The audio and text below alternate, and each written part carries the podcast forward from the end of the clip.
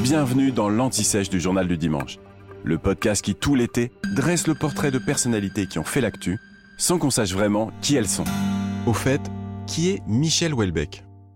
Michel Houellebecq est sûrement, à l'heure actuelle, l'écrivain français le plus réputé.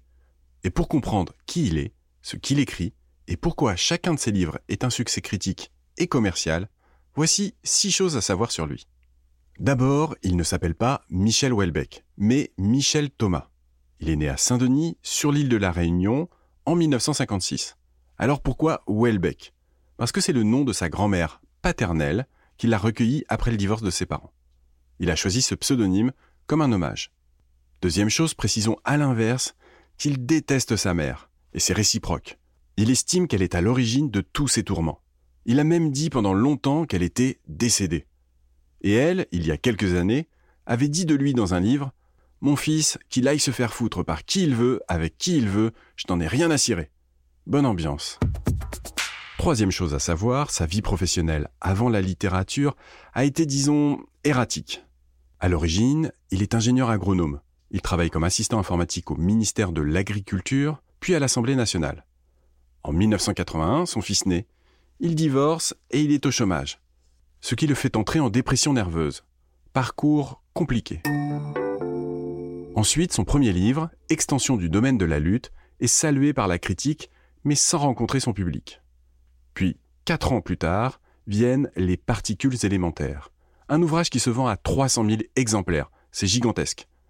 Suivent ensuite Plateforme, La possibilité du Nil, La carte et le territoire, Soumission, Sérotonine, et finalement Anéantir, le dernier en date. À chaque fois, ce sont d'immenses succès de vente. Alors, de quoi parlent ces livres? Eh bien, pour résumer, de la vie moderne. Plus précisément, de la manière dont la logique économique libérale aurait modelé l'homme actuel. Voilà ce que dit un personnage dans Possibilité du Nil. Ce que nous essayons de créer, c'est une humanité factice, frivole, qui ne sera plus jamais accessible au sérieux ni à l'humour, qui vivra jusqu'à sa mort dans une quête de plus en plus désespéré du fun et du sexe. Une génération de kids définitifs. Les personnages Welbeckiens, c'est comme ça qu'on dit, sont souvent dépressifs, désabusés, seuls. Dernière chose à savoir, Welbeck s'est frotté à d'autres formes d'art. Il a réalisé quatre films, dont un long métrage. Il a aussi fait l'acteur, huit fois en tout, dont une où il joue son propre rôle. C'est avec Gérard Depardieu, qui joue aussi son propre rôle, et ils doivent subir une cure de thalasso à Cabourg et surtout un régime. L'écrivain a aussi chanté. C'était en 2001. On peut l'entendre déclamer des textes avec ses thèmes de prédilection.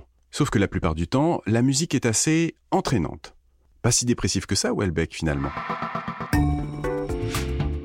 Vous venez d'écouter l'Anti-Sèche du Journal du Dimanche, le podcast qui répond à la question que vous n'osiez pas poser.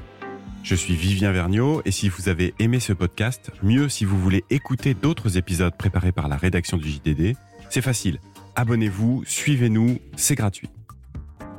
On vous donne rendez-vous trois fois par semaine en podcast et tous les jours sur le JDD.fr. À bientôt.